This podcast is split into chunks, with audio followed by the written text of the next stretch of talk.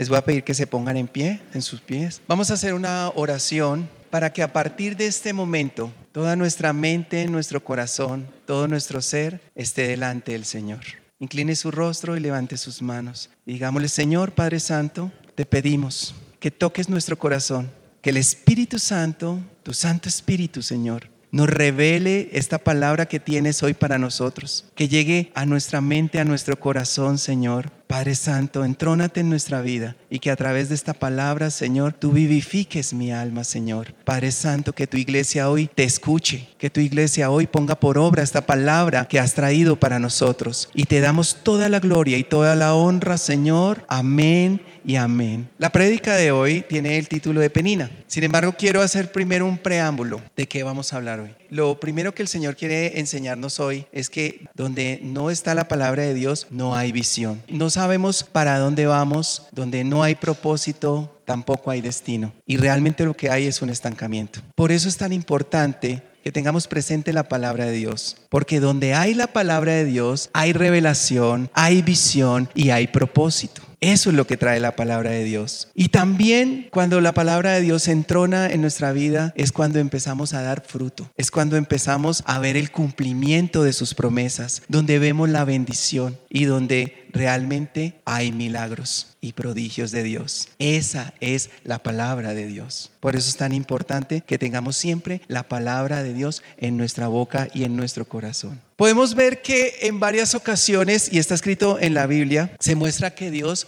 guardó silencio. En varias ocasiones el Señor cayó, simplemente no habló. Y lo podemos ver, por ejemplo, en Malaquías, en el periodo entre Malaquías hasta Mateo. Transcurrieron 400 años de silencio, 400 años en el cual el Señor no habló, guardó silencio, se quedó callado. Y en esos 400 años de silencio fue el periodo intertestamentario. En ese periodo fue en el lapso de la historia en la que Dios dejó de comunicarse absolutamente con el hombre. Y vemos que es el tiempo que transcurrió entre la liberación del pueblo después de la salida de, Babilonia y la venida de nuestro Señor Jesucristo. De hecho, a los últimos profetas que el Señor le habló antes de guardar silencio fue al profeta Malaquías, que es el último libro del Antiguo Testamento. Pero miremos qué fue lo que Dios le dijo a Malaquías. Cuando usted lee todo el libro de Malaquías, usted va a encontrar que Dios le estaba diciendo al profeta Malaquías una palabra de confrontación tremenda, una palabra, un mensaje de confrontación por los pecados del pueblo y los llamó a restaurar la comunión con Dios. En ese momento es cuando Malaquías le dice al pueblo, restauremos tu comunión. En ese momento fue cuando Malaquías habló y dijo, yo haré volver el corazón de los padres hacia los hijos y de los hijos hacia los padres. Fue una palabra confrontante para el pueblo, porque el pueblo a pesar de que ya habían sufrido las consecuencias de su desobediencia y habían estado en el cautiverio en Babilonia, seguían alejándose del Señor. Seguían en su pecado, seguían en sus cosas y no tomaban en cuenta la palabra del Señor con sinceridad. Tenían a Dios por poca cosa. Eso era lo que estaba pasando en ese momento. Eso fue lo que pasó en el periodo en el cual Malaquías le habló a su pueblo confrontándole. Y durante ese periodo de los 400 años sucedieron muchas cosas, muchos cambios en el pueblo de Israel y en la historia total de la humanidad. Podemos ver datos históricos, podemos afirmar que fueron tres imperios los que predominaron durante ese tiempo. Hablamos del imperio persa, el imperio griego y el imperio romano. Tres imperios. Este periodo que comenzó en el 62 antes de Cristo y llegó mucho después del 70 después de Cristo. En esos años Dios estaba obrando en la historia de la humanidad. Y aunque no había ni una sola palabra de Dios con el hombre, no había profetas audibles, no había un profeta que se levantara y hablara, así dice el Señor, no lo había. Sin embargo, el Señor estaba preparando el escenario para la venida de nuestro Mesías, del Señor Jesucristo. Amén. Quiero mostrarles otro ejemplo que está escrito en la Biblia en el cual el Señor estaba en silencio. Quiero que me acompañe a Habacuc. Vamos a leer el capítulo 1 y vamos a leer del 1 al 4. Dice así. Esta fue la profecía que vio el profeta Habacuc. Dice así. ¿Hasta cuándo, oh Jehová, clamaré a ti y no oirás? Y daré voces a ti a causa de la violencia y no salvarás. ¿Por qué me haces ver iniquidad y haces que vea la molestia? Destrucción y violencia están delante de mí, y pleito y contienda se levantan, por lo cual la ley es debilitada, y el juicio no sale según la verdad, por cuanto el impío asedia al justo, por eso sale torcida la justicia. Y como respuesta de esta propuesta que Abacú le hace a Dios, Dios al fin le responde, pero fue una respuesta que ni el mismo Habacuc entendió. Miren este clamor, miren este hombre cómo suplicaba, porque solamente violencia injusticia estaba delante de él. Y en ese momento Dios no hablaba. Hasta que Habacuc clamó. Miremos la respuesta que le da Dios a esta petición, a esta queja, a esta propuesta. Y está en Habacuc 2, del 1 al 4. Mire lo que dice la respuesta del Señor. Dice, sobre mi guarda estaré y sobre la fortaleza afirmaré el pie y velaré para ver lo que se me dirá. ¿Y qué he de responder tocante a mi queja? Y Jehová me respondió y dijo, escribe la visión y declara en tablas para que corra el que leyere en ella. Aunque la visión tardara aún por un tiempo, más se apresura hacia el fin y no mentirá. Aunque tarde, espéralo, porque sin duda vendrá, no tardará. He aquí que aquel cuya alma no es recta se enorgullece, mas el justo por su fe vivirá. ¿Cuántos pueden decir amén?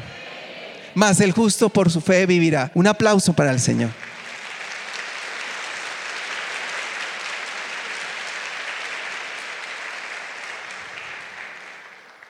Quiero ir un poco más allá. Quiero que me acompañe al libro de Samuel. En Primera de Samuel, capítulo 3, verso 1. Dice así. Este es uno de los ejemplos que quiero mostrarles cuando Dios cayó su boca para no hablar. Había silencio de Dios. Dice así. El joven Samuel ministraba a Jehová en presencia de Eli y la palabra de Jehová escaseaba en aquellos días no había visión con frecuencia.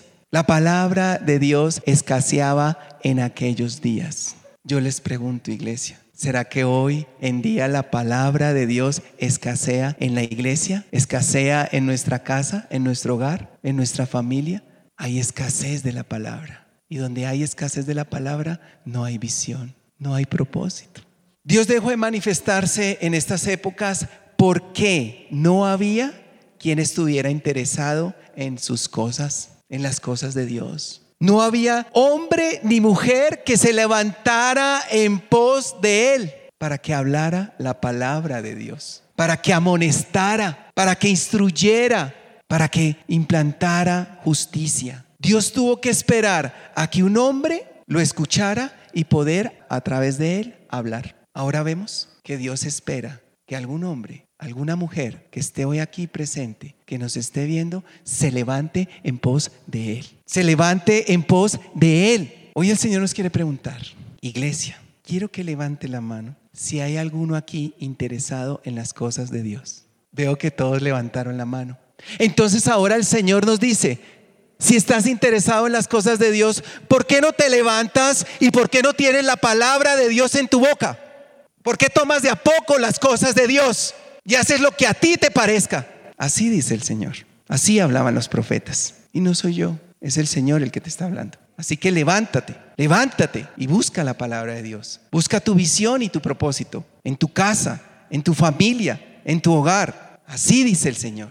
Miremos que en los tiempos de Malaquías Dios tuvo que esperar 400 años, 400 años después de que le habla Malaquías, para que viniera un hombre a la tierra para que el Señor volviera a tener comunión con el hombre, volviera a hablar con él. ¿Y quién fue este hombre? Juan el Bautista. Juan el Bautista vino para preparar el camino de la venida de nuestro Salvador, de nuestro Señor Jesucristo. En los tiempos de Abacut, como lo acabamos de ver, Dios tuvo que esperar a que Abacut se levantara y protestara. Señor, pero ¿por qué a mí? Señor, pero ¿por qué veo tanta violencia en mi casa? Señor, porque se me derrumba todo. ¿Por qué tengo que estar en este momento viviendo lo que veo, lo que vivo, Señor? Y a través de esa protesta, de ese clamor, el Señor respondió. Miremos que en los tiempos de Samuel tuvo que nacer un profeta dedicado a él para que viniera nuevamente visión y propósito al pueblo.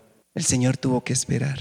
Hoy nos preguntamos, iglesia, ¿Cuánto tiempo tiene que esperar el Señor para que se levante alguien en tu casa, alguien en esta iglesia, para que escuche la palabra de Dios y profetice y traiga visión y propósito? Miremos algo importante. Y es que cuando leemos el libro de Samuel, vemos que Samuel llega como respuesta a una oración. Se los voy a repetir. Llega como respuesta a una oración. Y no fue cualquier oración. Cuando usted lee esta oración, ve que es la oración de una mujer llamada Ana. Una mujer, acuérdense que era estéril, estéril. Y a través de la oración de esa mujer estéril que hizo con su corazón, vino el milagro a ella. Vino el profeta, y dice la palabra que no solo, no solo tuvo, no solo parió al profeta, sino también tuvo cinco hijos más, tres hombres y dos mujeres. Es más, en la oración después encontramos que ella habla de siete, siete, siete veces el Señor la bendijo, después de ser una mujer estéril. ¿Por qué? Porque oró. Entonces, si tú quieres, iglesia, si tú quieres que algo suceda en tu vida, es necesario que lleves una vida de oración. Es necesario que te sumerjas en la palabra. Es necesario que te metas con Dios. Dile al que está a tu lado. Hay cosas en la vida que llegarán como respuesta a tus oraciones. El día que dejas de orar, dejan de suceder las cosas. Te invito a que te metas con Dios. Te invito a que entres en adoración. Hay un programa a las 4 de la mañana que se llama En Adoración. Te invita a ese programa, escúchalo. Yo sé que es difícil, es difícil levantarse a esa hora, pero es más difícil no tener rumbo ni visión. Es más difícil vivir la vida como estamos, a nuestra manera. Hablemos de Ana. Quiero mostrarles quién fue Ana, qué pasó con Ana. Ana tuvo que experimentar momentos muy difíciles, como más de una mujer aquí lo ha hecho experimentando tiempos difíciles. ¿Tiempos de qué? De mucha presión, tiempos de opresión. Porque en esa época la mujer que no podía tener hijos era considerada como una mujer desechada, inservible. ¿Cuántas mujeres se han sentido así? Como Ana. Por no tener hijos. Era una mujer maldita. Por no tener hijos. Maldita. Era rechazada, apartada y reemplazada por otra mujer. En este caso, ¿quién fue el reemplazo de ella? Penina. Penina era esa mujer que le había dado los hijos al Cana y le restregaba todos los días en la cara a Ana. Maldita, desechada, no sirves para nada, inútil, no puedes ni siquiera darle un hijo al Cana. Esa era la vida de Ana. Todos los días en amargura, en opresión, en desgracia. Esa era la vida de Ana. Pero entonces aquí viene algo, iglesia. Aquí viene algo importante que el Señor quiere enseñarlos hoy. Y es que Penina fue la bendición para Ana. Se los voy a repetir. Penina fue la bendición para Ana. Y usted dirá, pero ¿cómo? ¿Cómo se le ocurre decir eso si era la mujer que la atormentaba, la humillaba, la trataba mal? ¿Cómo va a ser esta mujer una bendición? Pues sí, fue la bendición para Ana. Porque muchas veces en nuestras vidas necesitamos de esas peninas que nos irritan, que nos entristecen, que nos quitan el apetito, nos hacen llorar día y noche. Y esto mismo era lo que le ocurría a Ana. Necesitamos de esas peninas. Porque a través de esas peninas es que viene la bendición del Señor. Es que hace que tú y yo nos sometamos a Dios de rodillas y le clamemos. Esa es la penina. Quiero mostrarles algo en 1 Samuel, capítulo 1. Vamos a leer del verso 6 al 7. Quiero mostrarles la situación en que estaba Ana que de pronto es la misma situación que estás viviendo en este momento. Dice así, Ana estaba bajo presión y su rival la irritaba, enojándola y entristeciéndola porque Jehová no le había concedido tener hijos. Hacía cada año, cuando subía a la casa de Jehová, la irritaba, por lo cual Ana lloraba y no comía. Esa era la situación en que estaba Ana. Ana tenía amargura en su alma. Yo les pregunto iglesia, ¿hay amargura en tu alma? Pero aquí surge una pregunta que quiero hacerle a toda la iglesia en esta mañana. ¿Qué hubiese sido de la vida de Ana sin Penina? Una mujer estéril, una mujer estéril, sin fruto, una mujer amargada, desechada, inservible. Esa Penina Dios la puso, la usó para que viniese el milagro a Ana. Fue tanta la presión que puso Penina sobre Ana que a Ana no le quedó sino solamente una alternativa, orar, buscar a Dios, solamente orar a Dios. Y de esa manera vino el milagro. Iglesia, cuando tú entiendas que lo que está ocurriendo o lo que te estaba ocurriendo, lo que te ha ocurrido en tu vida, es para acercarte más y más y más a Dios. Entonces, dejemos de quejarnos, dejemos de quejarnos, dejemos de estarle reprochando a Dios y echándole la culpa a Dios de nuestras desgracias, de lo que nos ocurre en nuestra vida. Y vamos a comenzar a orar. Pero quiero decirles algo, la oración es a diario. Lo que tú oraste hace tres años fue hace tres años, hace dos años. Pero la oración debe ser a diario, cada día, constante, cada momento de tu vida. Postrado ante Dios, arrodillado ante Dios, orándole a Él. Ahora, iglesia, viene el momento en el cual el Señor nos quiere preguntar como iglesia, ¿cuál es la penina que hoy te oprime? ¿Cuál es la penina que hoy está en tu vida trayendo presión a tu vida? ¿Cuál es esa penina? De pronto es tus hijos que se salieron de tus manos y están en la drogadicción. ¿O es tu cónyuge en el alcoholismo? ¿El abandono de tu padre? ¿Cuál es esa penina? ¿La escasez en tu hogar? ¿O de pronto tal vez una enfermedad que no te suelta? ¿Cuál es la penina, iglesia? ¿Cuál es esa penina que te hace clamar a Dios? Que te hace buscar a Dios con tu corazón y decirle, Señor, ayúdame, porque deshecho estoy, devastado estoy, por esta penina que me humilla y me oprime día a día. ¿Cuál es tu penina? De pronto esa penina nos saca de la comodidad. ¿Cuál es esa penina que te hace levantar temprano y orar? La penina que te saca lágrimas, que te hace orar. Pero hoy Dios nos dice, yo soy el que hago todas las cosas. Los procesos que estás viviendo en este momento van a producir gloria para Dios. Los procesos que estás viviendo van a producir palabras proféticas. De esa penina va a salir un profeta en ti.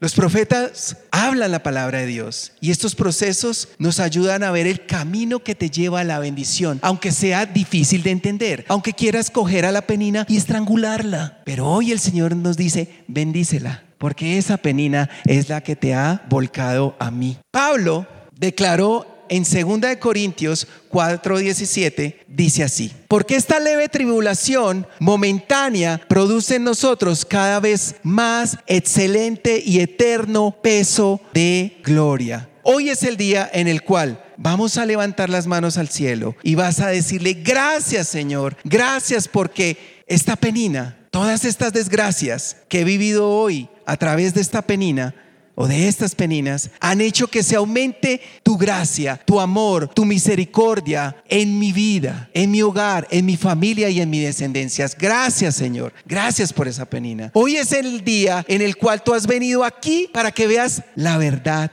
no de tu realidad, porque tu realidad es pasajera pero tu verdad es eterna. Tu realidad te hace irritar, tu realidad te puede hacer enojar, te llena de amargura y te llena de tristeza, pero tu verdad lleva el propósito a tu vida. La verdad que Dios tiene para ti, la verdad que Dios ha dispuesto para tu vida, para tu casa, tu hogar y tu descendencia. La verdad que te lleva al altar, que te hace buscar a Dios con todo tu corazón, que te hace doblegarte y estar delante de su presencia. ¿Cuántos pueden decir amén? Iglesia, todo lo que estás viviendo hoy, esas circunstancias difíciles, esos momentos amargos, es para que des luz, es para que surja en ti el profeta que hay dentro de ti, al profeta que llevas por dentro, para que profetices la palabra de Dios, para que profetices lo que está escrito en tu libro, lo que Dios escribió desde el vientre de tu madre. Este es el tiempo en el cual Dios dice, no más esterilidad, no más no dar fruto, no más estancamiento, no más falta de propósito en nuestra casa, en nuestra vida, en nuestro hogar. Este es el tiempo en el cual el Señor va a cambiar todo.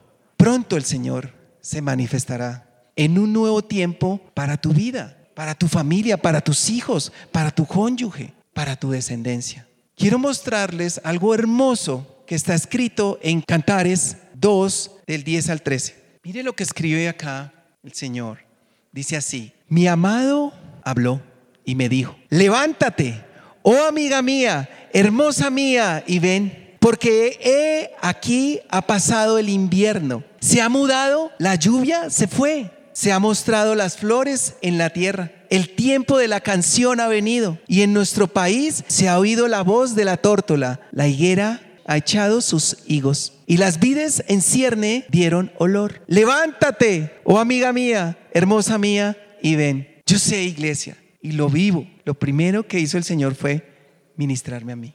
Y es que a veces nos ocurren cosas que no entendemos, que no son fáciles, que nos vuelven débiles. Pero esto es para que sepas que Él te defiende, que Él da la batalla por ti, que Él es el que tiene el control de tu vida, que Él es el que nos fortalece en el momento de angustia. Porque cuando no tienes fuerzas ni para orar, es cuando Él se levanta, te dice, aquí estoy yo, yo te defiendo, yo te fortalezco. En medio de tu debilidad, Él se hace más fuerte. Él es el que nos levanta. La oración tiene el poder. La oración que Dios le dio a la iglesia para unir el cielo con la tierra. Es la manera como nos unimos con nuestro Creador. Cuando oramos, el Señor se conecta con nosotros. Nosotros nos conectamos con Él. Es la oración cuando ocurren las cosas maravillosas. Milagros y prodigios verán tus ojos cuando ores. Hoy el Señor te dice, yo soy el que hago las cosas. La puerta que está pronto de abrirse a tu favor. Dios la abrirá no será con tu fuerza, sino con el poder del Santo Espíritu.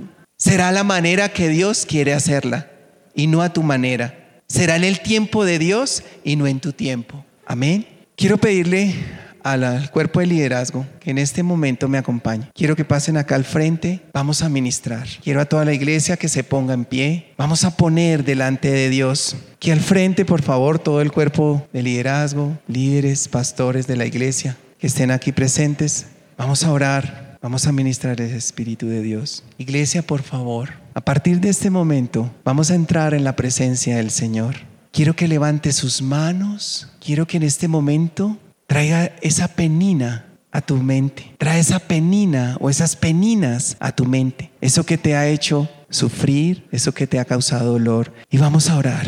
Señor, Padre, Hoy te reconozco como mi Dios, el creador del cielo y de la tierra. Solo tú eres mi Dios, grande, poderoso, majestuoso y bondadoso, misericordioso. Y en este día te pido que te dignes mirar mi aflicción. Acuérdate de mí como te acordaste de Ana y de Habacuc, que suplicaron con fervor por la visión, por tu palabra, por tu misericordia. Señor, mírame Estoy postrado y humillado delante de ti en llanto y dolor, en medio de mi aflicción. Señor, te suplico que te olvides, que nunca, Señor, Padre Santo, te olvides de tu siervo. Coloca tu nombre aquí. Señor, te pido que no te olvides de tu siervo. Señor, Padre Todopoderoso, hoy vamos a colocar esas peninas delante de ti. Iglesia, trae, piensa en esa penina que te aflige. No sé cuál sea. Tú sabes cuál es esa penina que deseas poner en la presencia de Dios y dile, Padre, Dios mío, mi corazón se rinde hoy ante ti. Te doy gracias por todas esas peninas. Declara tu penina ahora. Es peninas, Señor. Enfermedad, escasez, Señor. Padre Todopoderoso. Esta penina que me ha entristecido. Esa penina que me critica, que me humilla, que me entristece, Señor, que me enoja, que me irrita, que me quita las fuerzas de mi ser, haciendo mi vida cada día más difícil. Pero hoy, hoy, Señor, hoy te doy gracias Gracias, Señor. Gracias porque esa penina me hace acercarme más y más a ti. Revélame, Señor, la visión. Tu palabra para mi vida. Para mi hogar.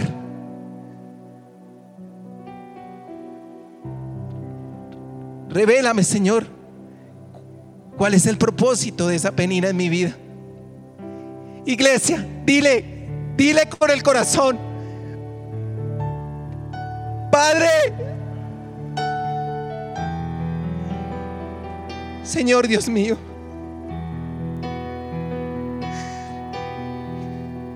te pido que derrames tu Santo Espíritu sobre mí y sobre todos los que estamos en este lugar. Que veamos descender tu poder y tu gloria. Acuérdate, Señor, de nosotros, tus hijos que te servimos, de los que te amamos, de los que defendemos tu obra, luchando por el propósito que nos diste acá en la tierra, Señor. Padre mío, te pido que toque los corazones de todas las personas que hoy clamamos a ti, que descienda con poder tu gloria sobre mí, restaurando, sanando, librando nuestras vidas. Líbranos de nuestros enemigos. Señor Padre Santo, hoy te pedimos que restaure la vida de nuestro pastor Luis Salas. Líbralo de las manos de sus enemigos que han querido destruir su vida y acabar con su ministerio en la tierra. Hoy todos suplicamos. Hoy todos clamamos como lo hizo Ana, como lo hizo Habacuc, que oraron de rodillas, llorando a ti, Señor, suplicando por esa visión de restauración, por ese propósito, Señor, para la restauración de sus vidas, para que venga restauración en mi vida, Señor, en mi casa, en mi hogar, para que tengas misericordia. Ten misericordia de la vida de nuestro pastor Luis Salas, trayendo la restitución, la restauración y la libertad en su vida, en su hogar y en su familia.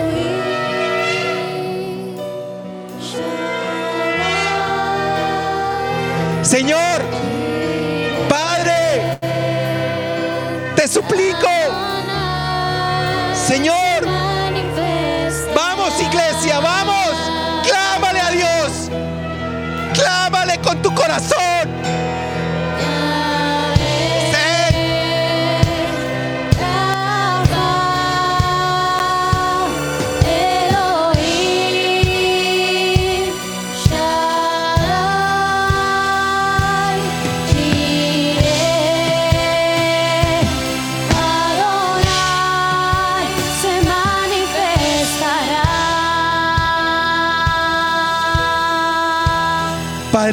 Señor mío, hoy te pido que me saques de la esterilidad. Hoy me sacas de la comodidad y el conformismo de este mundo. Porque solo tú, Señor, solo tú me puedes dar el nuevo tiempo de restauración. Solo tú, Señor, me puedes dar fruto, fruto en abundancia, Señor, en mi vida. Hoy, Señor, tú traes a mi vida la sanidad, la salvación, el tiempo de libertad para tus siervos para tu iglesia, Señor, para nuestro pastor Luis Sala, Señor.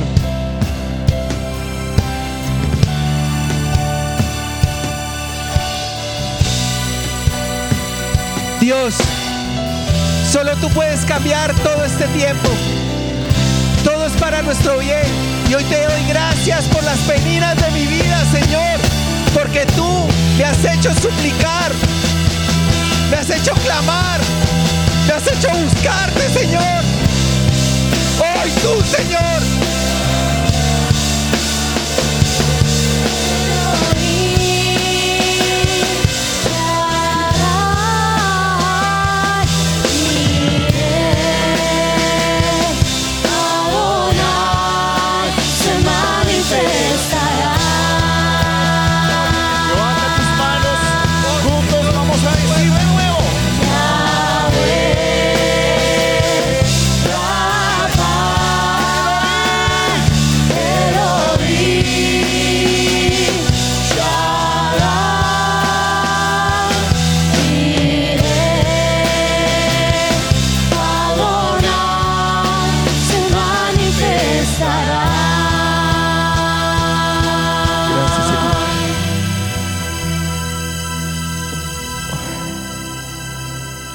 Hoy entiendo que tú has puesto un propósito eterno para mi vida, para mi hogar y mi familia, mi descendencia. Sin importar las peninas que tenga que afrontar en mi vida, hoy oro, clamo a ti, Señor, y tú te manifestarás con poder en medio de mi aflicción.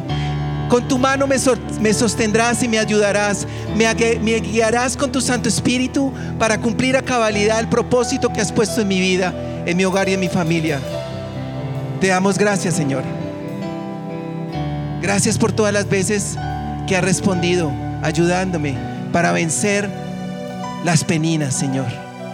Y confío en tus manos mi vida, donde solo tú, amado Padre, me guardas y me proteges. Solo tú, Señor, solo tú lo harás.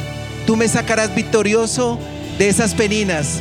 Hoy tú me levantas en victoria y me das visión y propósito para seguir luchando, para dar fruto y cumplir a cabalidad el propósito que me has encomendado. Gracias Señor. Gracias Padre Santo. Gracias.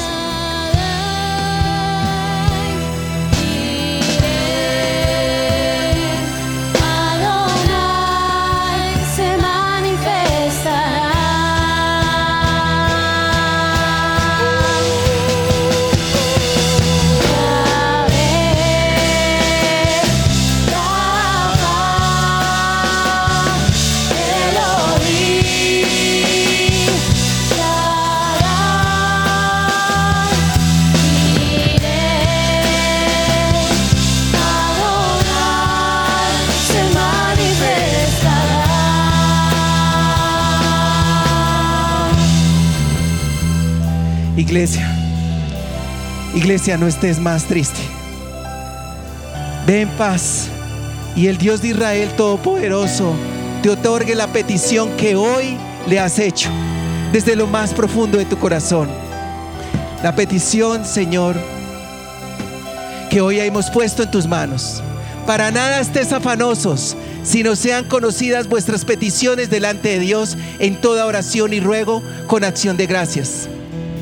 Y la paz de Dios, que sobrepasa todo entendimiento, guardará vuestros corazones y vuestros pensamientos en Cristo Jesús.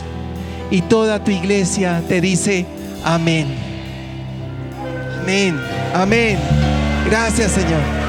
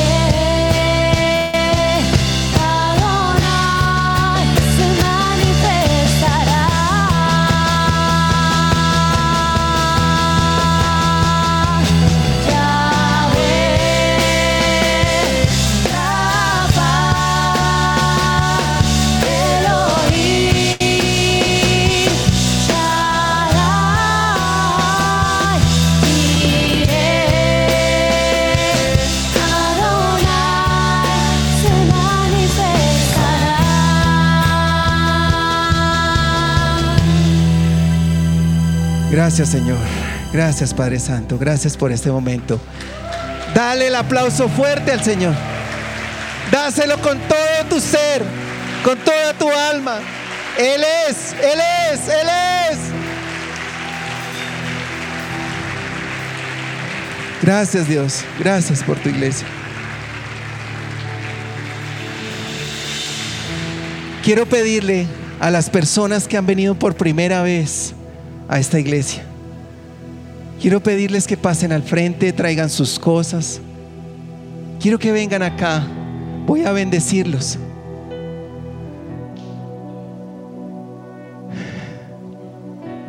Si alguien vino por primera vez, queremos conocerlo.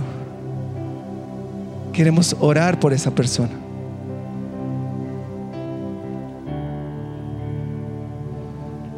Traiga sus cosas. Quiero orar por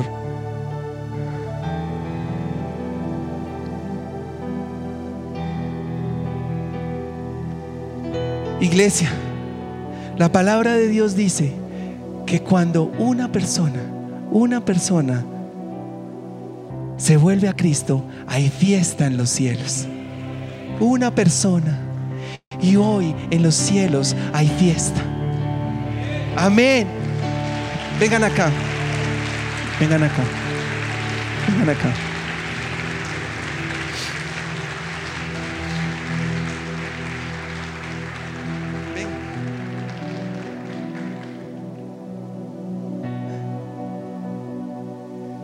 Señor, levante sus manos, iglesia, pastores, servidores, por favor, levantemos las manos, que este momento es muy importante. Miren el fruto, miren el fruto, miren la visión, aquí se está cumpliendo. Esta es la iglesia de Dios, no es la iglesia de un hombre, Es su iglesia. Él es el que trae las personas. Él es el que ha llenado este, este lugar. Es Él el que obra. Levante sus manos. Vamos a bendecirlos. Padre, Señor, hoy te doy gracias. Gracias por estas personas que tú has traído, que tu espíritu ha tocado. Señor, hoy bendigo su vida, Señor. Padre Santo, hoy hay fiesta en los cielos, porque hoy, Señor, has traído, Padre Santo, a este lugar, a estas personas, a tus siervos, Señor, Padre Santo, futuros profetas. Señor, hablarán tu palabra, habrá visión en ellos, Señor. Hoy tu palabra, Señor Padre Santo, se entrona en sus corazones. Señor, yo te pido que los guardes, que los sostengas en los momentos difíciles, Señor. Señor, que no escasee nunca la palabra en sus hogares. Padre mío, amado mío, Señor, ten misericordia de nosotros, Señor. Que hoy, Padre Santo, el Espíritu de Dios descienda sobre ellos con poder que entreguen sus vidas a Dios como debe ser. Señor, y te damos gracias.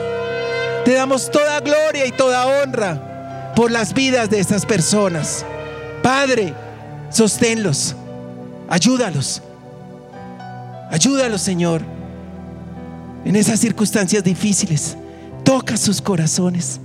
Haz descender con poder, con gloria, Señor tu palabra, tu espíritu, tu Santo Espíritu, Señor, sobre ellos. Sosténlos, Señor.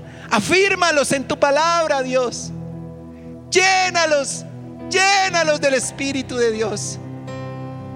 Son tus hijos, son tus siervos, Señor. Es tuyo, esto es tuyo, Señor. Este es el fruto, el fruto, el fruto del Espíritu. Y te doy gracias, Señor. Gracias, Padre Santo. Amén y amén. Sigan con Luis, por favor. Sigan con Luis.